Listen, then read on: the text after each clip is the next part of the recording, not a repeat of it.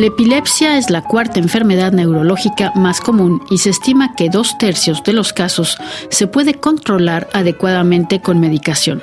Para las epilepsias fármaco-resistentes existen opciones de tratamiento quirúrgicas y han surgido nuevos medicamentos cuyos resultados son esperanzadores.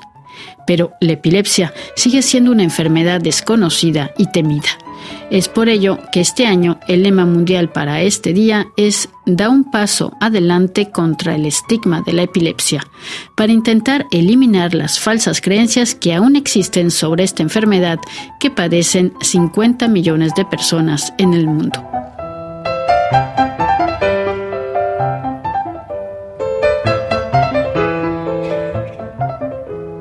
Juan José Poza es neurólogo y trabaja en el Hospital Universitario de Donostia en San Sebastián, España. Actualmente es el coordinador del grupo de epilepsia de la Sociedad Española de Neurología. Bueno, la epilepsia es una enfermedad que se caracteriza por la aparición, sin que haya nada que las provoque, de crisis epilépticas de forma repetidas el cerebro, una de las maneras que tiene de reaccionar cuando hay algún tipo de lesión es que pueden producirse crisis, pero si es en el momento agudo de una lesión, por ejemplo, en el curso de una infección del cerebro, una encefalitis o una meningitis, o en el curso de una hemorragia cerebral, eh, eso eh, ahí pueden aparecer crisis epilépticas, pero son crisis epilépticas provocadas por la situación. Ahí no consideraríamos epilepsia. La epilepsia eh, hablamos cuando eh, se producen crisis de forma repetida y fuera de esta eh, lesión aguda que afecta al sistema nervioso. Ahora, se trata de la cuarta enfermedad neurológica, ¿no? En realidad es muy, muy frecuente.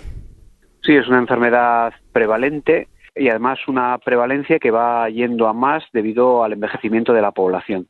ok, es decir, que puede aparecer en cualquier, a cualquier edad.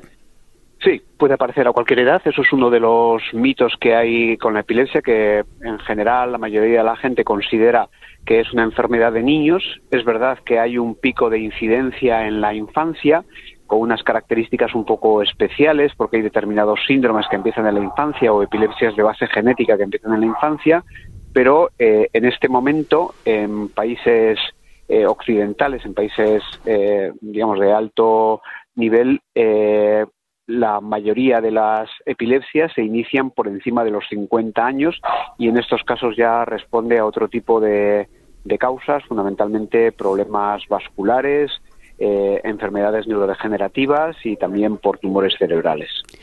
Ustedes señalan que el 25% de los casos de epilepsia se podrían prevenir. Sí, como digo, ahora mismo eh, la mayoría de los casos de epilepsia eh, se inician a una edad por encima de los 50 años y un gran porcentaje se deben a enfermedad cerebrovascular. Entonces, la prevención de los factores de riesgo vascular, es decir, un buen control de la tensión arterial, de las cifras de colesterol y triglicéridos, un control de la, del azúcar para evitar diabetes y evitar el hábito tabáquico eh, podrían facilitar eh, un control de la enfermedad cerebrovascular y, eh, en definitiva, también una prevención de la epilepsia que aparece como consecuencia de alteraciones cerebrovasculares. Muy bien. Otro, otra cifra que ustedes mencionan es que el 25% de la población adulta que padece epilepsia sufre discriminación. ¿Qué ejemplos o en qué, qué es lo que quisieran decir por esto? Bueno, es una enfermedad que en general está mal vista en la sociedad, que todavía acarrea un estigma que es desproporcionado a las características que tiene la enfermedad. Hay una tendencia a pensar que los pacientes con epilepsia pues, pueden tener eh, alguna discapacidad intelectual, que en la mayoría de los casos no, no ocurre. Es verdad que hay epilepsias generalmente de inicio en la infancia pero que son encefalopatías epilépticas, es decir, en el seno de una enfermedad cerebral grave hay epilepsia y también retraso mental, pero eso no es la norma. Lo más frecuente es que los pacientes con epilepsia tienen una función cerebral completamente normal por lo demás. Por otro lado, bueno, pues se cree que hay eh, limitaciones para actividades de la vida diaria que pueden ocurrir cuando la epilepsia no está controlada, pero en un paciente con las crisis bien controladas con el tratamiento adecuado, pues puede hacer una vida relativamente normal. Son pacientes eh, los que tienen las crisis controladas que pueden conducir, que pueden hacer una actividad laboral con normalidad, quizá con una cierta prevención para evitar eh, pues cambios en el ritmo de, sueño, evitar eh, los turnos o tener una cierta precaución con situaciones en las que eh, una pérdida de conciencia brusca puede tener complicaciones graves, pues no sé, en el manejo de determinada maquinaria peligrosa, pero por lo demás, más o menos el 70% de los pacientes, que es el porcentaje en los cuales se consigue un control adecuado de la enfermedad, pueden hacer una vida normal y sin embargo la sociedad no lo ve así y creen eh, bueno hay una tendencia a pensar que un paciente con epilepsia pues tiene muchas más limitaciones de las que realmente tiene.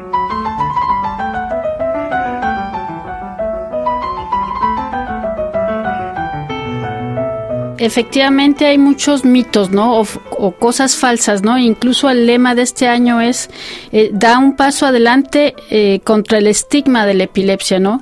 Entre estas ideas falsas, una es que los ataques de epilepsia pueden ser muy aparatosos, ¿no? Bueno, es verdad que hay ataques de, de epilepsia que son aparatosos, pero cuando se habla de crisis epilépticas, la mayoría de la población general tiene en mente lo que son las crisis más graves, que son las crisis generalizadas tonicoclónicas, las convulsiones, en las que el paciente pierde la conciencia, eh, cae al suelo y tiene movimientos convulsivos de los miembros, de los brazos y de las piernas. ¿eh? Esto es verdad que es muy aparatoso. En general no es algo grave, salvo que el paciente eh, reciba un golpe como consecuencia de, de la crisis o que la crisis ocurra en una situación en la que perder el conocimiento de forma brusca suponga un peligro importante. ¿eh? Pero en cualquier caso, estas crisis no son las más frecuentes. La mayoría de los pacientes con epilepsia tienen eh, lo que llamamos crisis focales, que pueden cursar pues a veces con una alteración de nivel de conciencia, pero eh, sin que el paciente se caiga ni convulsione. A veces puede tener pequeños movimientos en alguna mano, en, la pierna o en la cara, pero sin que llegue a más, ¿eh? o crisis focales de, otro tipo, pero no tan aparatosas como estas crisis generalizadas. Y aunque la mayoría de las personas no consideran o no tienen en la mente este tipo de crisis, pues realmente son con mucho las más frecuentes. Y si acá, y si, por ejemplo, otra falsa idea es la de, sobre todo cuando está uno frente a este tipo de crisis convulsiva, ¿no? Que es, lo, acaba de decir, es poco, es menos frecuente, pero eh, puede suceder. Es, por ejemplo, una, una falsa idea es este que mm, que el paciente, que la persona con epilepsia puede ahogarse con su lengua, ¿no? Sí, realmente una de las eh, cosas, de los mensajes importantes que hay que transmitir es que, aunque es verdad que estos pacientes a menudo se muerden la lengua, esto ocurre al principio de la crisis y no lo vamos a poder prevenir que no hay que meter nada en la boca, no hay que intentar eh, abrirles la boca ni intentar que no se muerdan, porque eso a la larga solo lleva a lesiones. Hemos visto pacientes pues con dientes rotos, con luxaciones de mandíbulas o gente que en el intento de evitar que se muerda eh, la lengua han metido pues a lo mejor los, los dedos en la boca y se han llevado un mordisco que puede ser muy importante porque el paciente cierra las, eh, aprieta las mandíbulas realmente con muchísima fuerza. Entonces no hay que intentar meter nada en la boca para evitar que se muerda y tampoco intentar eh, buscar sacar la lengua porque no, no se va a tragar. Eso es un mito que no tiene eh, ningún sentido. ¿eh? Durante la crisis lo único que hay que hacer es intentar que el paciente no se haga daño. Muchas veces la crisis generalizada va precedida de una sensación que el paciente reconoce. Entonces, cuando ocurre, si hay ese aviso, pues intentar tomar medidas para no hacerse daño, sentarse o a poder ser tumbarse y si no, pues si el paciente pierde la conciencia bruscamente, pues intentar tumbarle, intentar proteger que no se golpee al convulsionar, pero no hacer fuerza contra fuerza para parar las convulsiones, porque eso no lleva nada más que a producir lesiones. Simplemente dejar el sitio despejado, tener en cuenta que la cabeza también convulsiona, que se puede golpear contra el suelo, entonces poner alguna pieza de ropa debajo simplemente para almohadillar y esperar a que la crisis pase. Normalmente una crisis generalizada, aunque parece muy aparatosa y muy larga, suele durar en torno a uno o dos minutos y luego cede de forma espontánea.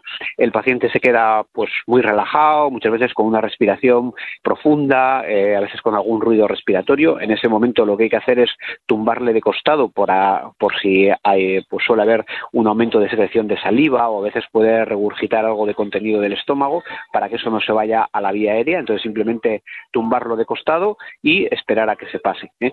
Muchas veces después de la crisis el paciente puede estar pues 15, 20 minutos, un poquito, vamos a decir, atontado, sin reconocer bien a la gente, a veces incluso asustado o bueno cuando uno está asustado y no sabe bien dónde está pues puede reaccionar con cierta agresividad eh, defensiva. Entonces simplemente intentar tranquilizarles. Eh, normalmente responden a, una voz que les tranquiliza sobre todo si es una voz conocida.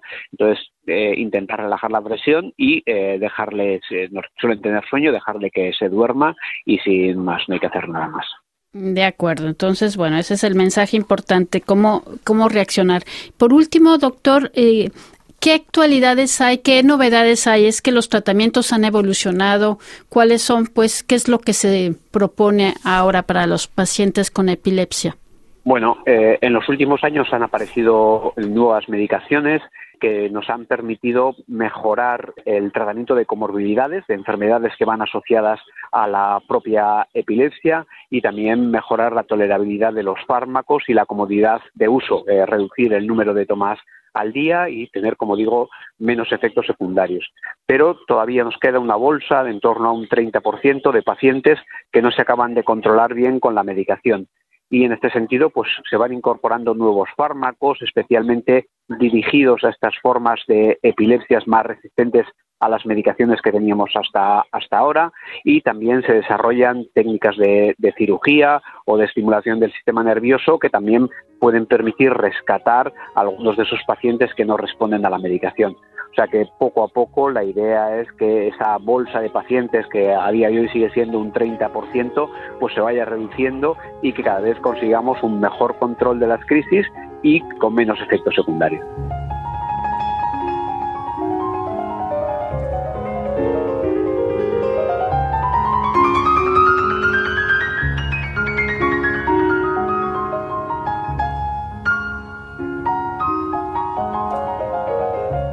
Escuchábamos al doctor Juan José Poza, coordinador del grupo de epilepsia de la Sociedad Española de Neurología.